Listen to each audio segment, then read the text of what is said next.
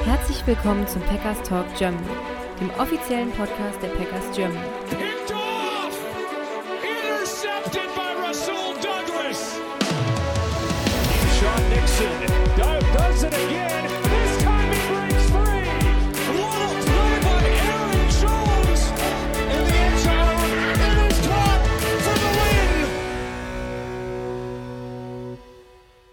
Herzlich willkommen, liebe Packers-Fans, zum neuen Packers Talk Germany, Folge 230.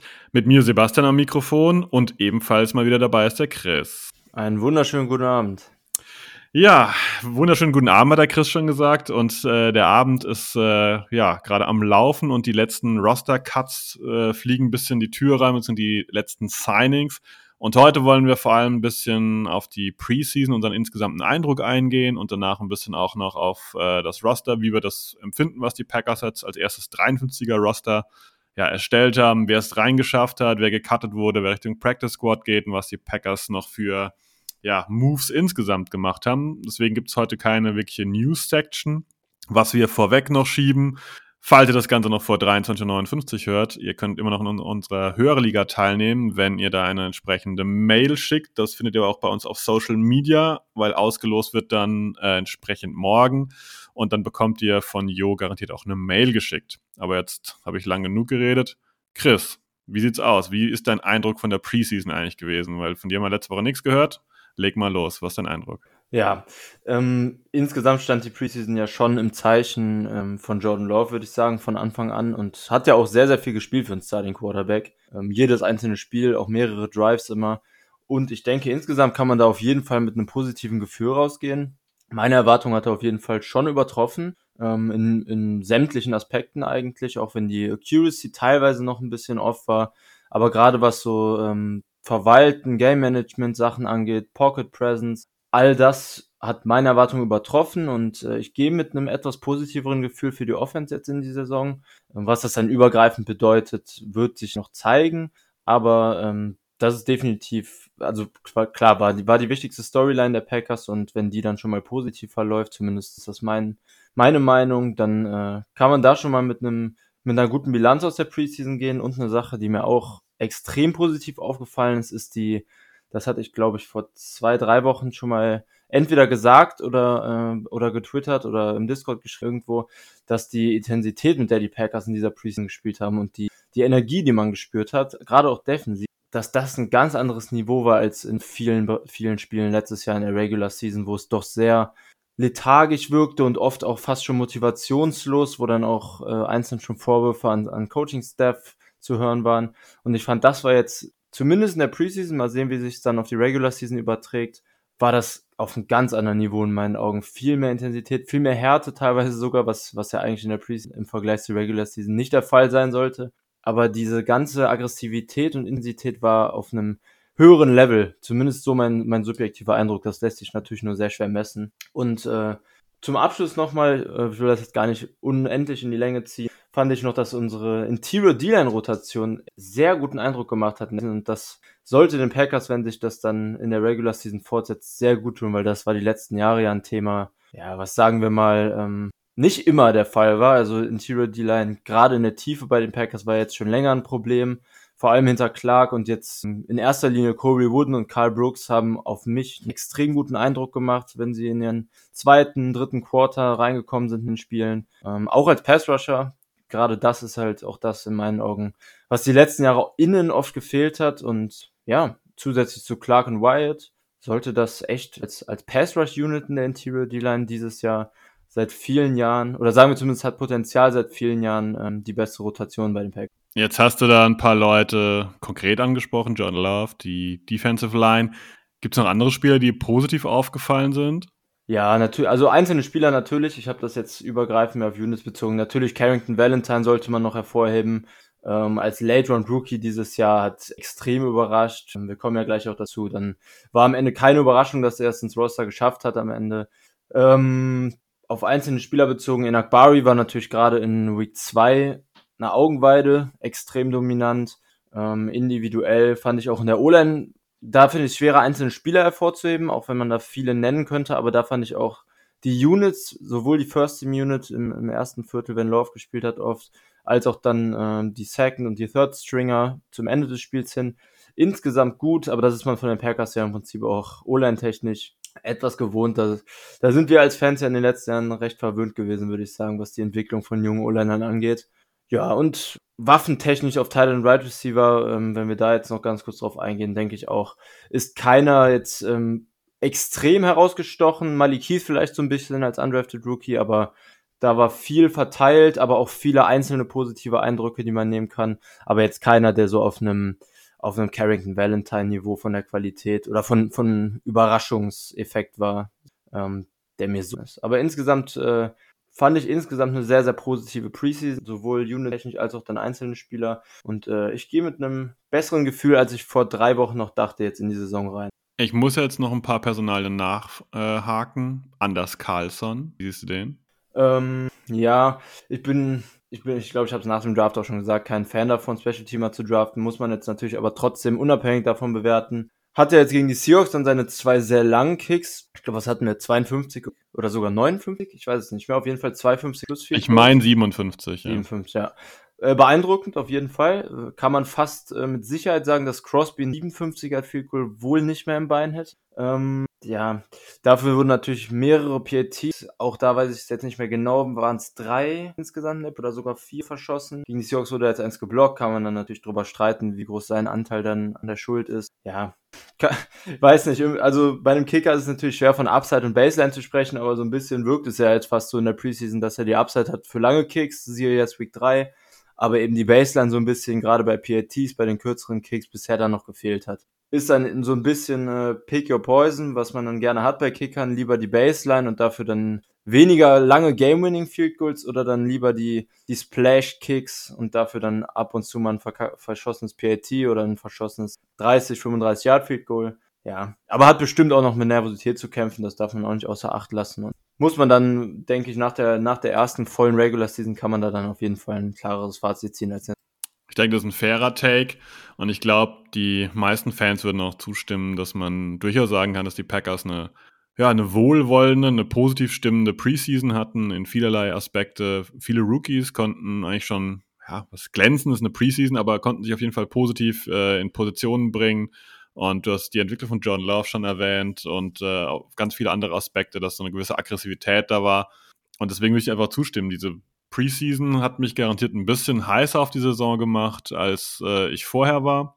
Ähm, auch wenn man immer wieder sagen muss, man muss sich ein bisschen runterkühlen und sollte nicht äh, jedes, äh, bei jedem Spieler, bei jeder kleinen Aktion dann völlig überdrehen und mit Wörtern um sich werfen, die dann vielleicht in anderen, in anderen Sphären benutzt werden sollten. Ähm, wir haben so ein bisschen angeteasert schon, dass wir jetzt äh, ja auf das Roster draufschauen wollen. Und ähm, ja, Chris, willst du uns mal vielleicht näher bringen, wer denn die Quarterbacks sind, die es jetzt endlich auf das Roster der Packers gibt? Sehr, sehr gerne. Da gab es ja dann tatsächlich wenig Überraschungen. Jordan Love ist drin, Sean Clifford ist drin, Rookie Quarterback von Penn State, äh, Tag 3.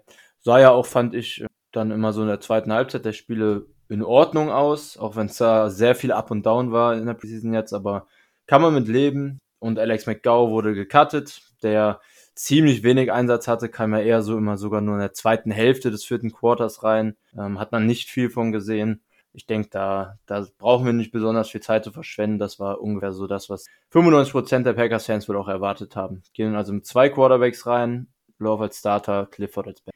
Richtig, genau. Wenn wir auf die Running Backs schauen, da haben es Aaron Jones geschafft, logisch, AJ Dillon und als Überraschung Emmanuel Wilson, der in der Preseason schon deutlich überzeugt hat, oder? Ja, vor allem in Week 1. Das war ja das krasse Spiel auch mit dem Big Play Touchdown.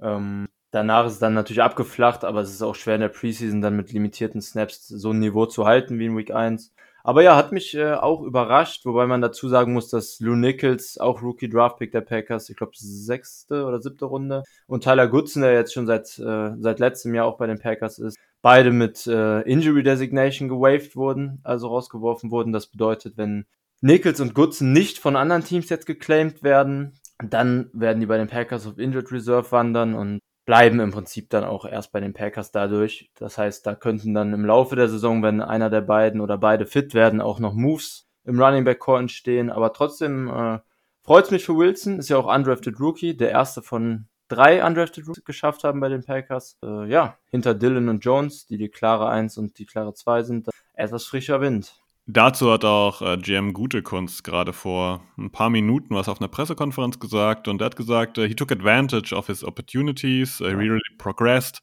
he certainly earned it. Also er hat sich wirklich verdient und sie mögen ihn als All-Around-Back, also das heißt nicht als jemand, der nur als Runner gut ist oder nur als Passcatcher oder nur als Blocker, sondern sie scheinen bei ihm eine Gesamtkombination zu sehen, die sie als positiv einstimmen.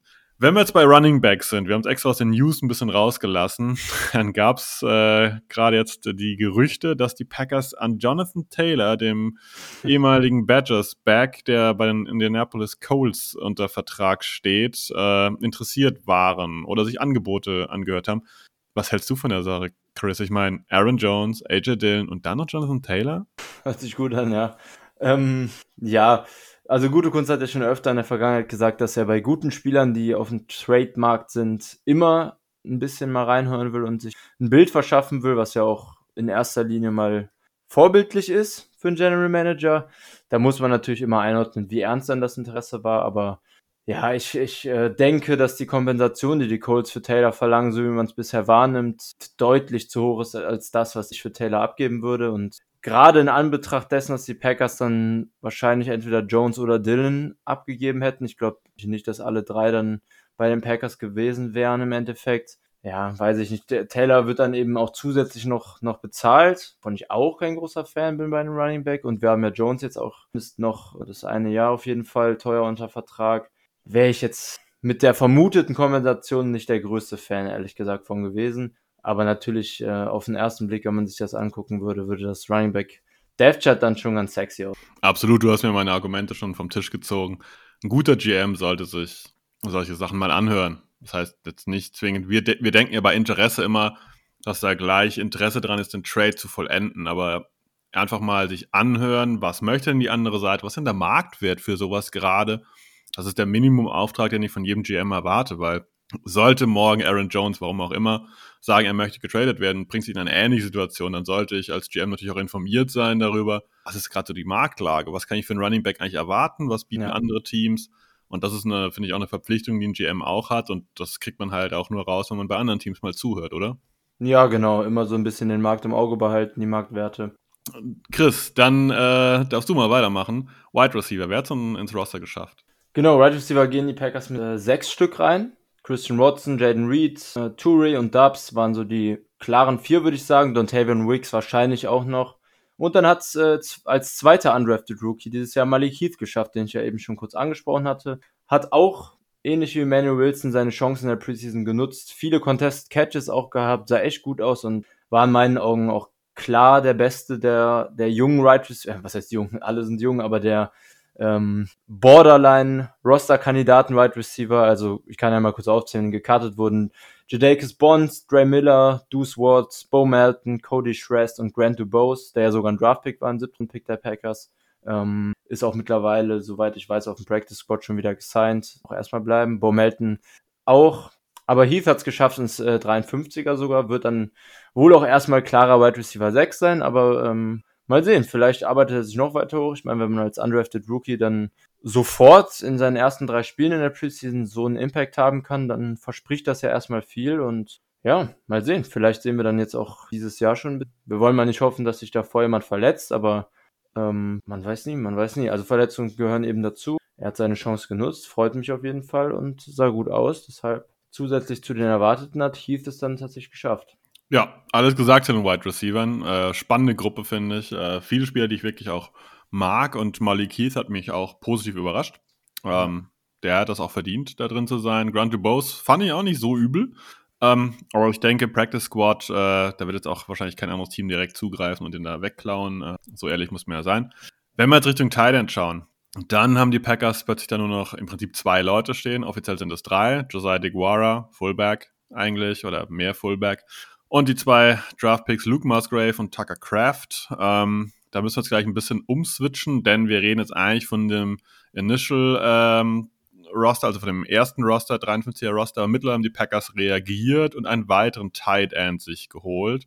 Und das ist äh, ja Ben Sims. Das ist jemand, der Pre-Draft bei den Packers äh, ja als Visit da war, am Ende dann aber ähm, undrafted ging äh, 2023 und äh, jetzt in der Preseason für die Vikings 86 Snaps gespielt hatte, 37 als Runblocker und ja ein paar Pässe auch gefangen hat, also drei Pässe und fünfmal wurde angeworfen. Ja, äh, ist halt ein bisschen Tiefe. Man muss ehrlich sein, Ben Sims wird jetzt auch wahrscheinlich nicht der Gamechanger sein, der die Gruppe massiv nach vorne bringt, aber scheinbar hat die andere Option Austin Allen jetzt nicht das geboten, was die Packers sich erwünscht haben. Deswegen hat man jetzt erstmal den Versuch gestartet, wahrscheinlich mit Ben Sims hier einen dritten Tight nachzulegen, oder? Ja, genau. Reiner Move, um, um einfach mal ein bisschen Depth zu kreieren, denke ich. Austin Allen ist ja auch auf dem Practice Squad jetzt schon wieder gesigned worden. Ja, Sims jetzt noch mit drin, macht die Tight End Gruppe nicht unbedingt älter. Dritter Rookie dann in der Gruppe, wenn man Guara rausnimmt. Mal sehen. Ähm, ist mir in der Preseason, auch wenn ich die Vikings, glaube ich, zweimal sogar geschaut habe, nicht aufgefallen. Ähm, trotz seiner Snaps, mal sehen. wird sich zeigen, wird er dann, da er quasi der dritte Thailand ist, sogar auch in der Regular Season wahrscheinlich einiges an Snaps sehen, würde ich. Ähm, Thailand rotiert ja auch selbst in 12 Personnel einigermaßen. Und ja, Packers haben ja auch noch Henry Pearson, der ja wirklich ein klassischer Fullback war, der auch als undrafted im Camp dabei war und jetzt gecuttet. Ähm, Rolle bleibt, wie du sagst, bei DeGuara. Da war ich noch so ein bisschen gespannt, ob Lafleur da vielleicht so einen kleinen Switch macht und auf einen ganz klassischen, richtigen Fullback wechseln möchte. Ähm, aber offensichtlich nicht oder noch nicht. Äh, DeGuara bekommt weitere, ein weiteres Jahr mindestens die Chance, zumindest zum Start. Und ja, dann sind es jetzt erstmal drei Rookie-Titans. Ich kann mir eigentlich immer noch nicht vorstellen, dass die Packers wirklich mit der Gruppe auf Titan in die Saison gehen und keinen Veteran holen. Keinen, der zumindest mal zwei, drei Jahre Erfahrung hat. Weil das ist schon also klar, die, die, die Upside springt einen an. Es ist super, wenn man so junge Spieler hat. Ähm, Packers haben ja auch jetzt das jüngste Roster der NFL seit sechs Jahren, habe ich heute, glaube ich, gelesen, seit, den, seit der 2017er Saison der Browns, die dann 016 gegangen sind. Ähm, ja, also es, es ist schon alles ganz klar, was der Plan war für diese Offseason, was diese Saison gemacht werden soll. Aber in so einer Gruppe, wo nur Rookies sind, äh, glaube ich, kann es ganz förderlich sein, da noch einen Veteran Thailand. Es würde mich überraschen, wenn die Packers wirklich mit der Gruppe jetzt in die. Ich würde dir an sich zustimmen, aber die Packers haben in ganz vielerlei Hinsicht einfach im Moment nur auf Youth gesetzt, also auf Jugend. Daher würde ja. ich das gar nicht mal ausschließen, dass sie das wirklich jetzt durchziehen. Ich meine, auf Wide Receiver könnte man ja dasselbe Argument fast bringen. Ne? Ja, selbst auf Quarterback hast du einen quasi Rookie und dahinter einen Rookie. Selbst da wollte man nicht die üblichen keine Ahnung, Jacoby Brissett, Colt ja, McCoy stimmt. oder was da sonst, Chase Daniel, was da so rumläuft, nehmen. Auch da hat man auf einen Rookie gesetzt und ähm, ich glaube, das zieht sich schon so ein bisschen wie ein roter Faden durch. Ich glaube, da kommen wir später auch nochmal drauf. Aber was ich noch sagen wollte, Ben Sims ist wahrscheinlich einer von den Titans, die gecuttet wurden, die sie halt wenigstens ein bisschen kannten, ähm, der ihnen vielleicht das Profil einigermaßen bietet, was sie als dritten Titan haben wollen. Und deswegen ist es eher im Moment geworden. Aber ich denke, er wird weiterhin so ein End-of-Roster-Player bleiben, der vielleicht mal gecuttet wird, vielleicht Richtung Practice Squad mal rübergeschoben wird oder, oder, oder. Ich glaube, sein Spot ist, wie du gesagt hast, super, super wackelig. Ähm, man versucht es jetzt halt mal, weil äh, man eben, wie du auch richtig gesagt hast, Deguara als Fullback teilweise einplant und man einfach noch ein bisschen Tiefe braucht. Ähm, Tiefe ist, glaube ich, kein Problem in der O-Line, oder? Nee, das sollte kein Problem werden. Packers gehen äh, mit elf O-Linern in die Saison. Das ist unter Lafleur seit 2019 auf jeden Fall der höchste Wert. Ähm, das höchste bisher war letztes Jahr mit zehn O-Linern. Davor waren es alle drei Jahre neun, jetzt sogar auf elf hochgegangen. Ähm, wobei ich eben tatsächlich vor der Aufnahme noch gelesen habe, dass Luke Tenuta wahrscheinlich auf Injured Reserve wandern wird. Ähm, auch um Platz zu machen jetzt für, für die neuen geclaimten Spieler. Einen haben wir jetzt gerade eben schon genannt mit Sims. Einer wird gleich noch folgen in der Defense und den Packers fehlt im Special Teams auch noch ein Long Snapper. Das heißt wahrscheinlich zwei Spieler zusätzlich zu, ähm, das hat mir eben gesagt, zusätzlich, ich vergessen. Äh, Tenuta wandert auf Injury Reserve. Genau. Ach, Entschuldigung, äh, in der Defense kommt gleich einer, der schon gecuttet wurde. Genau, also das können wir direkt spoilern. Tariq Carpenter hat es genau. auf den Roster geschafft, wurde aber mittlerweile gecuttet. Und ähm, ich glaube, wir lösen es einfach mal auf. Die Packers haben Ben Sims geholt und einen Safety, dem kommen wir gleich noch, und werden einen Longsnapper Matt Orzak wieder zurück sein. Also irgendjemand wird noch auf Injury Reserve gehen müssen oder genau. gecuttet werden müssen. Vielleicht noch während des Podcasts. Mal schauen. Liegt an der Zeit. Ja, genau. In der O-Line war Luke Tenuta dann auf jeden Fall auch die größte Überraschung, der dann jetzt doch erstmal auf Injury Reserve geht. Ansonsten sind es viele bekannte Namen aus den letzten Jahren. Ähm, Zach Tom bleibt drin, wird ja wahrscheinlich, würde ich sagen, sogar Starting Right Tackle sein in Week 1. Hat ja auch jetzt in der Preseason weiter überzeugt. Rashid Walker hatte eine sehr gute Preseason, war ja am Ende sogar mit der First Team O-Line als Left Tackle mit drauf.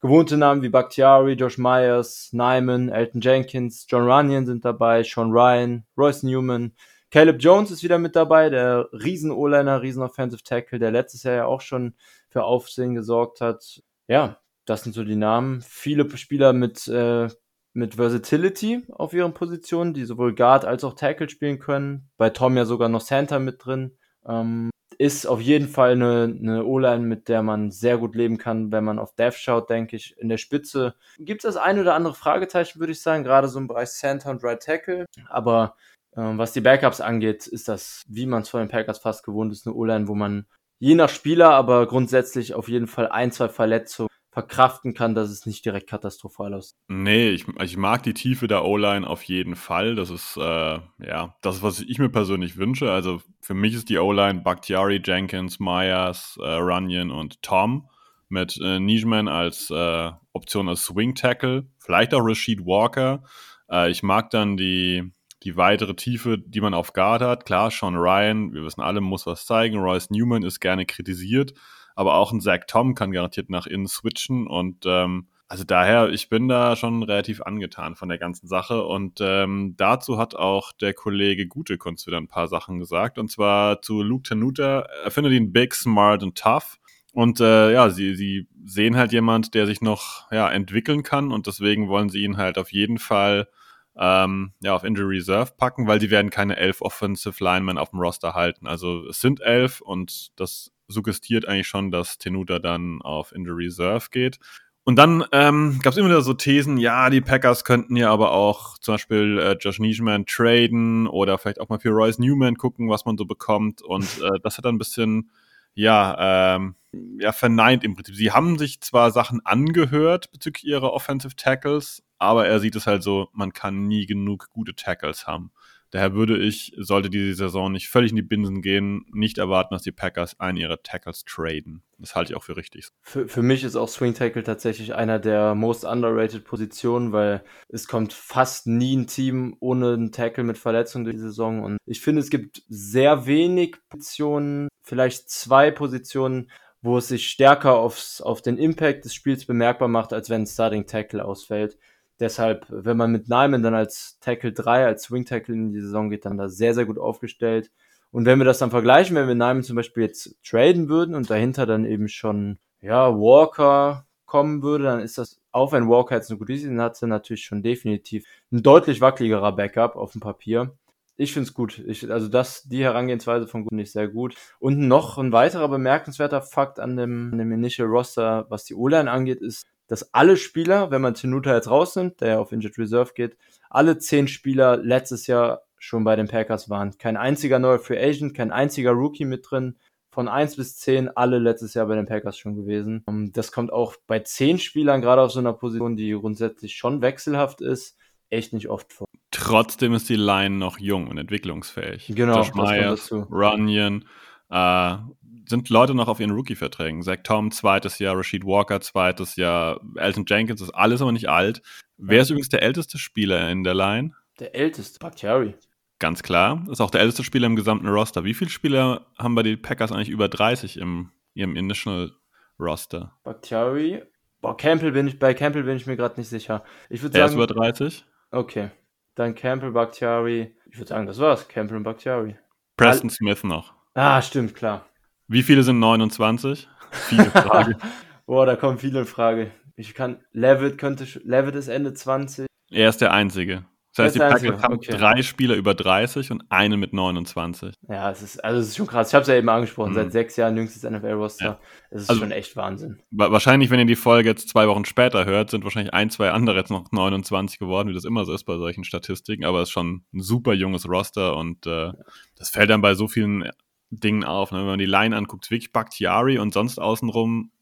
Jenkins wirkt schon wie ein absoluter Routinier, aber an sich ist er halt auch Ja. noch, also, ne, ist ja auch kein alter Guard. Also ganz im Gegenteil. Schon crazy. Ähm, ja, ich mache mal mit der Defensive Line weiter, weil mit der Offense immer so weit durch. Da haben wir es geschafft aus Roster. Kenny Clark, TJ Slayton, Devonta Wyatt, Kobe Wooden, Carl Brooks und für mich persönlich ein bisschen überraschend Jonathan Ford. Ich glaube, die ersten fünf, die sind ja fast schon gesetzt gewesen. Also TJ Slayton natürlich aus meiner Sicht sehr gut entwickelt. Äh, Wooden und Brooks als Rookies äh, haben auch überzeugt. Kenny Clark ist jetzt eher so ein Defensive End scheinbar mittlerweile. Und der Wante Wyatt, naja, ähm, haben wir letzte Woche ein bisschen drüber geredet. Ich hätte mir ein bisschen mehr erhofft teilweise, gerade weil es Ende letzten Saison gut war, aber die Preseason, daher sag ich mal Nerven behalten, mal schauen, was kommt. Siehst du das ähnlich? Ja, das sehe ich auch so. Da würde ich die paar Snaps jetzt nicht überinterpretieren. Gecuttet wurden Chris Layton, der auch letztes Jahr ähm, in der Preseason schon dabei war und es auch nicht geschafft hat. Antonio Maltry, Jason Lewan, undrafted Rookie. Ähm, aber von Ford bin ich, äh, gehe ich mit, bin ich auch überrascht. Ich hätte ähm, auf fünf D-Liner getippt, auf die fünf, die auch klar waren im Prinzip. Und mit Ford habe ich auch nicht unbedingt gerechnet, aber auch eine hohe Wahrscheinlichkeit würde ich sagen, dass er einer der Kandidaten ist, die jetzt noch ähm, für Orsage als Long Snapper zum Beispiel gehen könnten. Aber da gibt es ein paar. Also vielleicht bleibt Ford auch tatsächlich drauf jetzt Anfang der Saison oder sogar die ganze Saison. Ähm, aber hat mich jetzt auch in seinen Preseason Snaps nicht wirklich beeindrucken können. Auch letztes Jahr in der Regular Season als Rook. Ja, mal sehen. Ist er, ist er jetzt dann erst zweites Jahr und da kann ja auf jeden Fall nichts kommen. Aber bisher bin ich ebenfalls, wie sich bei dir gerade angehört hat. Wie aber, sieht denn deine, sorry, ja. Ist ja auch im Prinzip nur Interior D-Liner 6. Das heißt, ähm, wenn alle fit bleiben, dann wird er auch sehr, sehr limitierte Snaps in der Regular. Von daher. Ja, ist so ein typischer Kandidat für Inactive. Ja. Äh, wie sind deine Gefühle bezüglich der Inside-Linebacker? Da gab es aus meiner Sicht jetzt keine großen Überraschungen, aber bist du mit der Gruppe zufrieden, die es geschafft hat? Also mich, für mich gab es schon eine Überraschung. Carpenter war für mich eine Überraschung, aber der, die hat sich ja jetzt dann schon wieder erübrigt. Ähm, jetzt sind dann Walker, also Quay Walker, Eric Wilson, McDuffie und Devondre Campbell übrig. Ähm, das sind auch die vier, die im Prinzip feststanden. Walker und Campbell klare Starting-Duo, McDuffie klare drei und Wilson durch sein Value als Special-Teamer einfach für mich auch gesetzt gewesen. Und Carpenter hätte ich ehrlich gesagt nicht gedacht, aber wie gesagt, schon wieder weg. Gekartet wurden Jimmy Phillips und Marvin Pierre, die ja auch, ähm, gerade Phillips hat sehr, sehr viel in der Preseason gespielt. Ähm, fand ich in Ordnung, aber eben, man muss halt als undrafted Rookie einfach schon herausstechen, damit man es schafft, einen Platz zu bekommen im Initial 53er Roster und ja, okay reicht dann. Leider, leider eben nicht ähm, für Undrafted. Deshalb hier würde ich sagen, mit der Vierergruppe jetzt ohne Carpenter. Ja, das teile ich grundsätzlich auch. Über Carpenter hatten wir es letzte Woche schon, dass er es vielleicht schaffen könnte, aber wenn er halt so einer der ersten Streichkandidaten ist mit Jonathan Ford und ja, wie du gesagt hast, genauso ist es gekommen.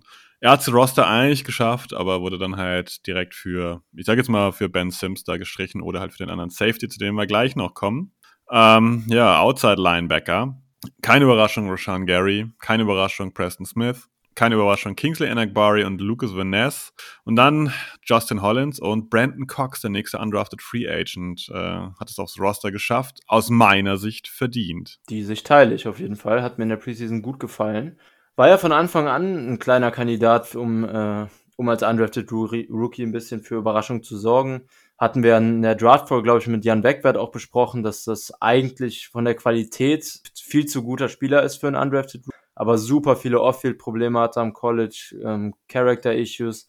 Bisher habe ich zumindest nichts Negatives gelesen oder gehört jetzt bei den Packers, ähm, was seinen Charakter und seine, seine Off-Field-Performance angeht. Und ja, On-Field sah es, würde ich sagen, für einen, für einen Edge 6, der dann jetzt erstmal sein wird, auf jeden Fall ausreichend aus. Und die Edge-Gruppe der Packers sieht wirklich extrem stark aus. Wenn Gary fit ist, dann ist das eine, eine Rotation aus Gary auf 1 und dann dahinter auf Edge 2 Inakbari, Preston und Lucas Vaness in der Rotation. Dann teilweise bei Third Downs bestimmt auch mal Vaness in, also das kann sich schon sehen lassen. Und auch Justin Hollins dann als Edge, als klarer Edge 5 wahrscheinlich. Das ist schon echt eine sehr hohe Qualität. Keyshawn Banks wurde gekartet, Aaron Mosby und äh, Kenneth Odomekwu, der vom International Pathway Program kam. Ähm, denke ich, keine große Überraschung, dass einer der drei gekartet wurde, aber dass Cox es geschafft hat, freut mich erstmal und ähm, wie gesagt, das ist wirklich eine extrem starke Gruppe. Wahrscheinlich sogar die, die stärkste. Würde ich sogar über die O-Line setzen. Mit der Spitze und Breite zusammengenommen würde ich sogar über die O-Line setzen als stärkste Position. Ja, ja, ja. Ich finde die Running Backs mit Dylan und Jones sind halt auch schon in der Spitze gut besetzt, aber ja, äh, schwer zu diskutieren, glaube ich, die, dieser Aspekt. Ähm, Aber aus meiner Sicht auch keine Überraschung. Ähm, das hat sich eigentlich so abgezeichnet. Wie gesagt, die ersten vier waren klar. Justin Hollands hat letztes Jahr viele für getan, weiter da zu sein. Brandon Cox hat mir super gut gefallen. Ähm, hat er sich verdient. Und ich mag die Gruppe auch absolut. Ähm, klär uns mal über die kleine White, äh, die Cornerback-Gruppe auf, Chris. Ähm, wer hat's da geschafft? Warum sind das so wenige? Warum fehlt da so ein bekannter Name mhm. irgendwie auf dieser Liste? Und ähm, warum sind uns ein paar altbekannte Herren ja nicht dabei? Ja. Viele Fragen, hoffentlich hast du viele Antworten. ich hoffe auch. Ja, Cornerbacks sind dann nur vier Stück. Die letzten Jahre unter der Fleur, letztes Jahr waren es fünf, davor sechs, sechs und 2019 waren es sogar sieben Cornerbacks. Ähm, auf jeden Fall die wenigsten. Auch bei den Edges gerade, by the way, ganz vergessen. Die höchste Anzahl an Edges im Initial Roster unter La Fleur waren auch nie mehr als fünf. Also dieses Jahr viele Extreme dabei. Ähm, bei den Cornerbacks liegt es im Prinzip daran, dass Eric Stokes jetzt erstmal auf der POP-Liste, also der Physically Unable to Perform-Liste ist. Das bedeutet, dass Stokes die ersten vier Spiele auf keinen Fall spielt und ab Week 5 aktiviert werden kann. Stokes fängt dann irgendwann an, wieder äh, mit dem Team zu trainieren und dann beginnt für die Packers eine Deadline von drei Wochen, in der Stokes aktiviert werden kann und eben dann aufs Active Roster zurück. Jetzt im Moment auf der POP-Liste zählt er eben nicht dazu. Das heißt, ähm, er ist quasi bei, bleibt bei den Packers, er kann nicht geclaimed, gesigned werden von anderen Teams, aber zählt nicht zum 53er Roster. Das ist erst der Fall, wenn er aktiviert. Ähm, das heißt im Prinzip, wenn man es praktisch nimmt, sind es auch fünf Cornerbacks nur zum Saisonstart jetzt im Active Roster erstmal vier und ich denke auch, dass wir da auf jeden Fall Practice Squad Elevation, äh, eventuell sogar noch ein externes Signing sehen werden, weil mit vier Cornerbacks in Spiel zu gehen ist es ist riskant, weil äh, dass sich mal ein Cornerback verletzt und dann nur noch drei übrig sind ohne ein Backup dahinter, ist schon unüblich. Da wurden ja auch einige gecuttet, Elijah Hamilton zum Beispiel, William Hooper, Corey Ballantyne, der letztes Jahr zu den Packers gestützt, auch Snaps sogar gesehen hat, auch als Special-Teamer, Tyrell Ford, Keandre Thomas, den man auch vom letzten Jahr aus der Preseason noch kennt, und der bekannteste Name wahrscheinlich Shemajin Charles, den die Packers ja als äh, Fünftrunden-Pick vor zwei Jahren gedraftet haben. Ähm, hatte ich tatsächlich eher im Roster erwartet, war so ein Kandidat, der auf der Kippe stand, aber wenn ich Geld hätte drauf setzen müssen, dann hätte ich eher gesagt, er bleibt drin, als dass er gecuttet wird. Ähm, dementsprechend schon eine kleine Überraschung, keine riesige, aber definitiv ein einigermaßen bekannter Name, der jetzt aus der Cornerback-Gruppe rausgeflogen ist. Ja, dann haben wir die klare Top 3 zum Saisonstart aus Alexander, Douglas und Nixon, der dann im Slot spielen wird und Valentine dahinter. Die Überraschung der Preseason wahrscheinlich. Lässt sich auch sehen, aber da wird wohl noch was. Daniel Savage ist kein Cornerback mehr? Wieder Safety? Zumindest war es jetzt in der Preseason. Ja, deswegen wollte ich mal provokativ fragen, ob sich da vielleicht doch wieder ein äh, Turn of Events andeutet, aber ich glaube es auch nicht. Ich sehe das wie du.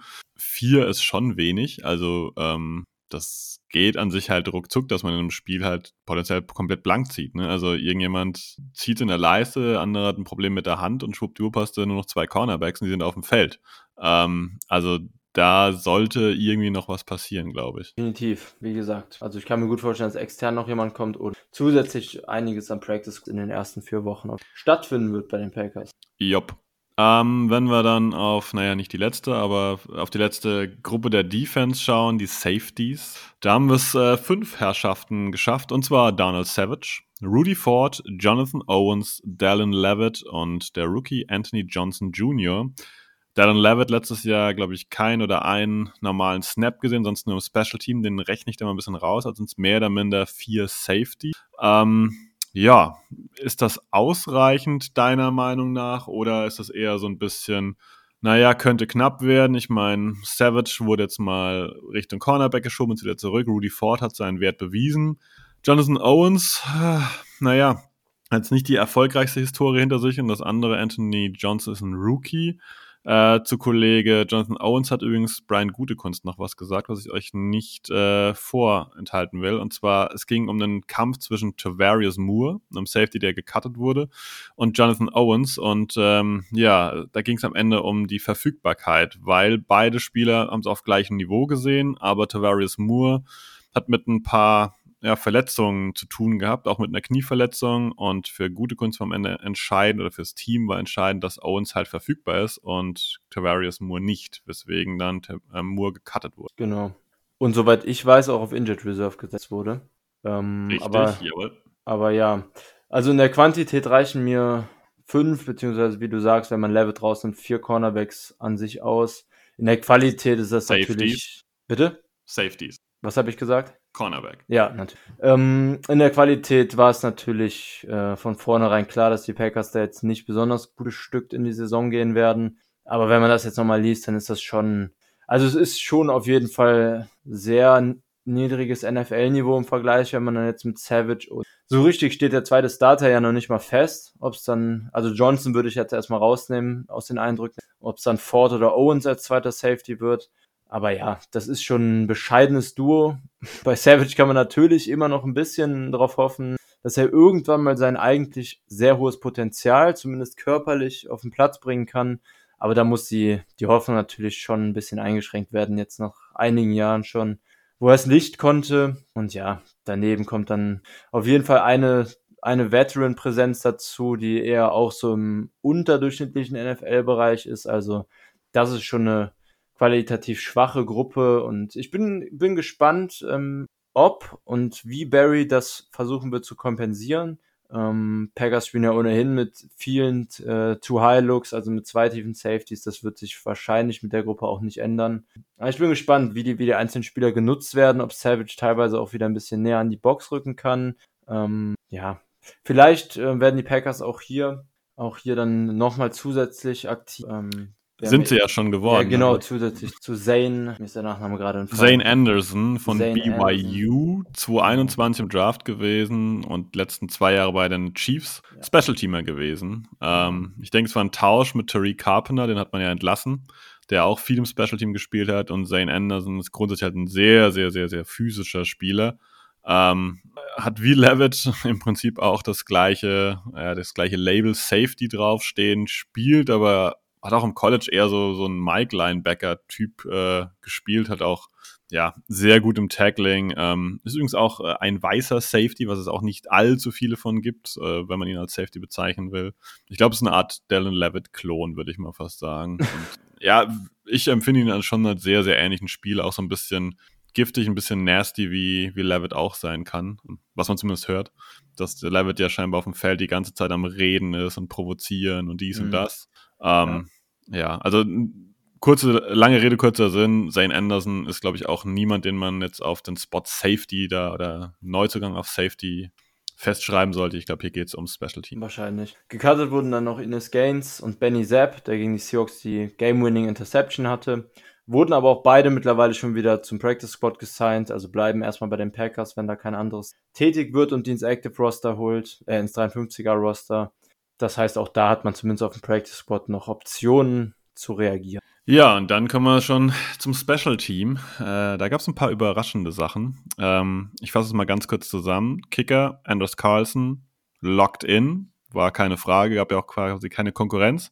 Panther hatten alle mit äh, Pat O'Donnell gerechnet, ähm, der sich gegen Daniel Wellen dann ja, beweisen sollte. Jetzt hat ja aber Daniel Wellen hat durchgesetzt, der erste geborene Ire, der es auf den NFL-Roster geschafft hat. Und übrigens äh, jemand, der an meiner Alma Mater gespielt hat bei der UC Davis, also niedriges College-Football-Niveau, muss hier auch mal kurz die Props raushauen. Ist, äh, ja, finde ich total geil. Am liebsten hätte ich ein Daniel Wellen-Trikot, muss ich echt zugeben. Äh, saugeil. Ähm, ja, war trotzdem ein bisschen überraschend, hat auch garantiert was mit äh, monetären Aspekten zu tun und dass dann Wellen eben nicht zu der Top 51 Money zählt und so, das kann man alles ein bisschen runterbrechen, aber Gute Kunst hat auch ganz klar gesagt, äh, ihr, ähm, Sekunde, klatscht, ähm, ja, äh, he came in and earned it. Also beide hatten aus seiner Sicht ein gutes Camp, aber ähm, ja, Wellen wäre seiner Meinung nach auch der bessere. Und der letzte etwas komische Move, man hat den Long Snapper, den man die Offseason gesigned hat, Matt Orzak, der hat nur einen Dreijahresvertrag gegeben gehabt, den hat man entlassen. Und äh, jetzt hat man Stand jetzt eigentlich keinen Long Snapper. Wahrscheinlich, wenn wir dann morgen früh aufwachen, ist er re-signed, weil ohne Long Snapper geht's nicht. Ich glaube, das ist so eine Roster-Sache. Äh, mit Luke Tenuta auf Injury Reserve und hier und da noch einen Titan reinholen und noch mal was im Special Team tun und dann am Ende wird ähm, wieder draufgepackt. Ich glaube, das ist nicht mehr als ein taktisches Manöver. Ja, genau. Da müssen wir nur abwarten, wer dann zusätzlich Tenuta und Carpenter der dritte Spieler wird, der leider aus dem 53er doch nach seinem, nachdem er es geschafft hat, noch rausfliegt. Ähm, aber ja, Orzak wird auf jeden Fall wieder reinkommen und dass Wellen sich durchgesetzt hat gegen O'Donnell ist, ähm, ist überraschend, weil man nicht so wirklich mitbekommen hat, dass Wellen ihn outplayed hat in der, in der Preseason. Aber ist jetzt auch insofern nicht mega überraschend, weil O'Donnell ja war ein solider Panther, aber war ja jetzt auch kein, obwohl er ein NFL-Veteran war, kein exzellenter Panther. Und wenn man da dann eben, wie du gesagt hast, Aspekte des Salaries mit reinnimmt, dann macht das schon Sinn und habe ich auch absolut nichts gegen, wenn man also auf Kicker und auf Panther mit zwei Rookies. Ja, du hast schon erwähnt, dass wir noch auf so einen Release quasi warten. Den gibt es allerdings immer noch nicht in der Timeline. Deswegen können wir ein bisschen auf den Practice Squad vielleicht mal noch eingehen. Da gab es übrigens noch ein Signing vor 22 Minuten gesehen, denn die Packers haben äh, Quarterback Alex McGuff ja auf den Practice Squad gesigned. War auch zu erwarten, dass sie einen weiteren Quarterback da zumindest äh, ja, hinzufügen. Vielleicht kannst du uns mal ganz kurz noch äh, darüber aufklären, wer offensiv noch auf dem Practice kann ich gerne machen. Ähm, abgesehen von McGow sind Patrick Taylor drauf, den man jetzt schon seit einigen Jahren kennt. Eben schon angesprochen Grant Dubose und Bo Melton auf Right Receiver. Auf Thailand Austin Allen und Fullback Henry Pearson. Auch den hatte ich eben kurz angesprochen, Thema DeGuara. Ähm, O-Liner Kadeem Telford und James Ampey. Einmal Tackle, einmal Center. Beide auch auf dem Practice Squad. Damit sind schon 1, 2, 3, 8 Offense, äh, Offense-Spieler mit im Practice Squad dabei. Mal sehen, ob da noch was zukommt. Taylor hat sich ja schon seit mehreren Jahren drin gehalten. Du hast eben gesagt, du Bose eigentlich ganz interessant, fand ich auch, gerade sein College-Tape, da hoffe ich auch, dass er vielleicht so den, den einen oder anderen Snap zumindest in der Regular Season mal bekommt. Äh, ja, ansonsten sind es wie gewohnt viele junge Spieler, der dritte Quarterback, der halt auch immer dabei ist, damit er einfach das System kennt, dabei ist. Keine Riesenüberraschung. Nö, kann man, glaube ich, so zustimmen. In der Defensive Line ist vielleicht für mich die größte Überraschung. Äh, Chris Slayton hat man wieder auf den Practice Squad gekriegt. Wie gesagt, ich hätte den, glaube ich, eher drin gelassen als Jonathan Ford. Aber das ist reine Geschmackssache. Auf Outside Linebacker Keshawn Banks, Aaron Mosby, das freut mich sehr. Und Kenneth Odumwegwu aus dem, auf dem IPP, International Pathway Program. Also der zählt nicht wirklich zum Practice Squad dazu. Cornerback Keandre Thomas, Innes Gaines und Corey Ballantyne, ein Routinier mal auf Cornerback. Und Safety Benny Sapp. Und wenn ich das richtig durchgezählt, sind das sieben Leute, wenn man Odum Wagwu rausrechnet. Und damit ist noch ein Platz frei, oder? Weil es so, sind 16 maximal. So plus auch. IPP. Ja, da wird spannend sein. Ähm, gefühlt würde ich sagen, halten die Packers diesen letzten Platz frei für den, den sie jetzt entlassen, oder? Wahrscheinlich ist das so, ja. Das würde aber bedeuten, weil Tariq Carpen dann noch nicht drauf ist, dass entweder jetzt Tariq Carpen da drauf landet oder den, den sie jetzt noch entlassen. Gerade weil noch kein Inside-Linebacker dabei ist, kann ich mir gut vorstellen, dass es Carpenter. Dann ist auch die Frage, wen entlassen so und mm. nehmen dann nicht auf den Practice Squad. Ja, wird spannend, auf jeden Fall. Also wenn ich jetzt tippen müsste, wir können ja beide mal einen Tipp abgeben, wer leider noch dran glauben muss, dann würde ich sagen, der einzige, der so richtig raussteht, ist ein Ford für mich. Ich fände es schade, wenn Malik Heath jetzt doch noch gecuttet würde, ich sagen.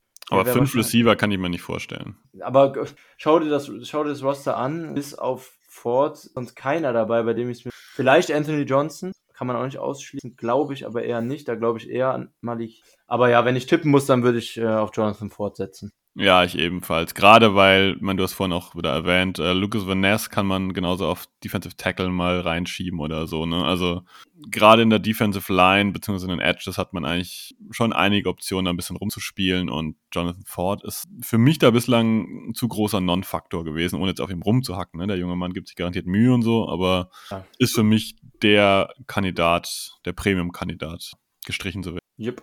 Ja, Chris, dann sind wir fast so ein bisschen am Ende der Folge, die gar nicht so lange ist, die Woche. Ähm, was aber daran liegt, dass es halt quasi nur das Roster zu besprechen gibt. Gibt's auch mal. Ja, ähm, Abschlussfrage. Bist du heiß auf die neue Saison? Auf jeden Fall. Also man geht mit einem ganz anderen Gefühl rein als die letzten Jahre, weil man halt selbstredend die letzten Jahre einfach immer mit dem Mindset reingegangen ist. Championship, das hat gezählt mit Rogers. Sieb was immer, auch wenn die Roster-Moves von Gute Kunst nicht ganz in die Richtung gingen, aber immer mit dem Gefühl All-In in die Saison. Das ist dieses Jahr natürlich ganz anders. Die Erwartungen sind viel niedriger. Man hat viel weniger zu verlieren und viel mehr zu gewinnen. Ähm, natürlich ist, muss man fairerweise sagen, die, die Upside der Packers schon auch limitierter. Also es wäre schon sehr, sehr überraschend, wenn man da jetzt irgendwie ins Championship oder selbst in die Division Round kommen würde. Aber man kann nicht aus. Vielleicht macht die Defense ja jetzt den, den Top 5 Schritt, den wir letztes Jahr erwartet hatten mit Joe Barry. Vielleicht wird Love wirklich in seiner ersten Season als Starter schon Top 10 Quarterback und die Offense viel besser ans Rollen als viele und auch als ich das erwarte. Ja, und dann hat man auf einmal in einer schwachen Conference in der NFC, was dann auf einmal doch die Division gewinnt. Gegen eigentlich gute Lions und wahrscheinlich auch einigermaßen gute Vikings und dann irgendwie in die Division Round kommt. Oder so. Die Saison hat, kann in viele Richtungen gehen, kann genauso gut in eine andere Richtung gehen. Ähm, ich bin sehr, sehr gespannt und bin sehr, sehr hyped, einfach weil es im Vergleich zu den letzten Jahren noch viele Ungewissheiten gibt. Auch klar mit so vielen jungen Spielern. Ähm, aber auch halt wirklich sehr viel Upside, das junge Roster. Und ich habe sehr, sehr viel Bock und freue mich jetzt auf Week 1, dass es endlich losgeht. Offseason war lang genug. Preseason war auch cool mit, mit vielen Rookies, hat jetzt aber auch gereicht dann nach drei Wochen. Ich bin auf jeden Fall hyped. Geht mir ha genauso. Aber Jonathan Ford ist gecuttet.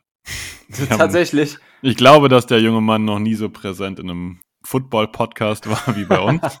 Ne, wir können gein, beide gerne nochmal das Wort Jonathan Ford sagen, mhm. aber er ist gecuttet. Und jetzt wird es spannend sein, ob man ihn auf den Practice Squad schiebt oder Carpenter ja. oder vielleicht doch jemand anderen, aber ähm, ja, genau, unsere Glaskugel also war quasi schon ganz richtig. Ja. ja. Ich finde es aber, aber, muss ich dazu sagen, hört sich jetzt so an, als würden wir uns darüber freuen. Ich finde es immer super schade, denn die Spieler freuen sich so sehr, wenn die auf wirklich ins 53er-Roster kommen und dann werden die nicht mal einen Tag später gekartet. Das, das zeigt diese Business-Seite der NFL nochmal so krass, weil Emotionen und, und Freude und Trauer haben da irgendwie nicht so wirklich einen Platz, auch wenn das eigentlich das ist, was als Fan immer sehr, sehr bewegt. Ist irgendwie immer traurig und spannend zugleich.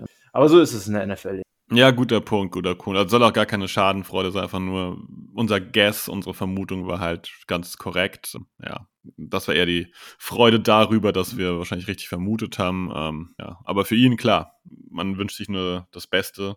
Ja, gut. Ähm, ich denke, wir sind einfach am Ende für die Woche und äh, ja, unsere Wild Predictions und so weiter. Ich glaube, das kriegt ihr alles die nächste Woche dann zu hören und ähm, ja, habt eine schöne Woche und ich bin raus mit dem Go Pack Go.